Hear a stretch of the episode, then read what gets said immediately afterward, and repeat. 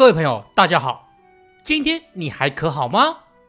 欢迎再次收听千信历史广场 Podcast，我是千信。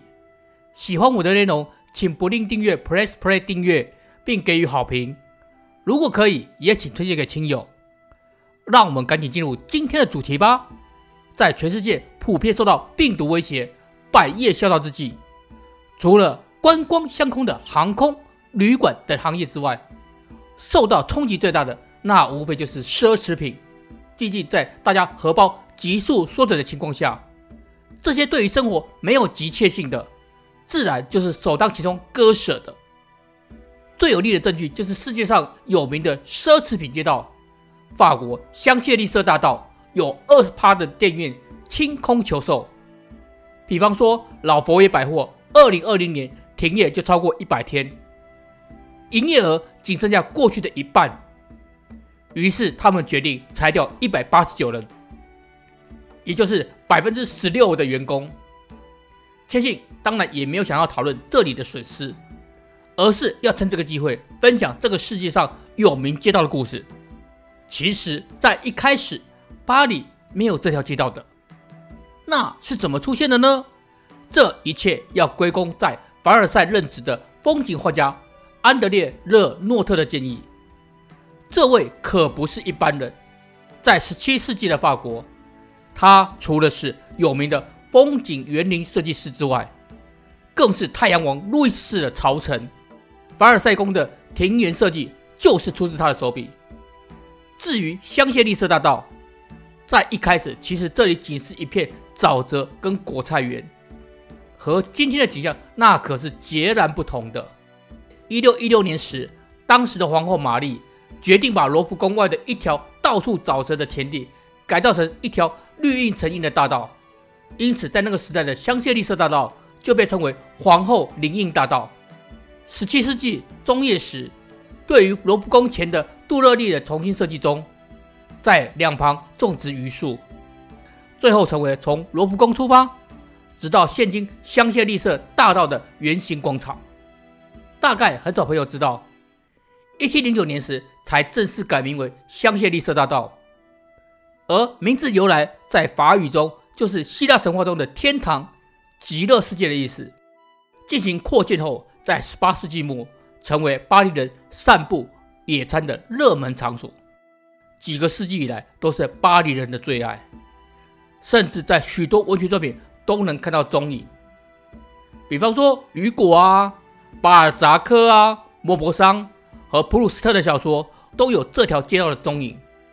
在法国第二帝国时期，拿破仑三世花了十八年扩建巴黎。拜这次扩建工程所赐，使得这条路成为法兰西第一大道，从圆形广场延伸至心形广场，成为十二条大道中的一条。不过，这个中文译名也是很有来头。是大文豪徐志摩先生在法国留学期间所取的，既有古典的中国意味，又带有浪漫的西方气息。巴黎人会把泥沼形容成妓女的怀抱。随后，香榭丽舍有极乐的含义，成为妓女与享乐人士的聚集之地。十八世纪时，成为巴黎红极一时的红灯区，周边公园充满了暂避的妓女，到处揽客。让震惊的巴黎人避而远之，生怕被冠上“泡香榭丽舍”污名。不过，这段风流岁月在革命的洪流中被冲散了。二十世纪时，获得巨额投资，与在都市规划师 Hunt 的手下，摇身一变成为巴黎甚至世界最有名的街道。这里也创下了许多世界的第一。不相信吗？第一个世界博览会。第一条地铁线，第一家汽车代理店，第一家电影院，等等等等。当然，现在世界上人对于这里印象是昂贵的咖啡馆、奢侈品店、全球最高的商业租金。不过，在疫情前已经是退居第三名了。接着，我们就要说到法国大革命了。大家应该还记得1789年的法国大革命。当时，革命党人率领了大批群众，从香榭丽舍大道直奔凡尔赛宫，把一大批的皇宫贵族逮捕下狱。两年后，路易十六被从逃亡途中逮捕后，也是沿着这条路回到巴黎，甚至在起头的协和广场，就是当时的断头台的位置。无数的皇族鲜血与头颅在这里逝去，说这里是见证法国从帝制进入共和也不为过。法国人每每听到歌颂香榭丽舍的歌曲时，总是会想到这一段历史。但是到了今天，这条路在法国人甚至巴黎人眼中，与外来观光客的印象截然不同。作为全世界观光名地的巴黎，第一次来到这里的人很难不来到这里。而今日作为极度商业化的区域，吸引了许多大品牌、大企业资金进驻。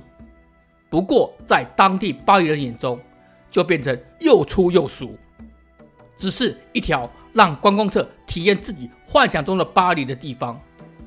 作为比例，那就是台北的信义区。不过，东西又贵，待客又骄傲，服务生常常觉得不差你一个，并不是当地人会常去的街道，也就是了。如果你喜欢千寻所提供内容，欢迎来到千寻的历史工厂。k s h i n 点 c o 来看看，也许会有你意想不到的资料哦。那我们就下次见喽，拜拜。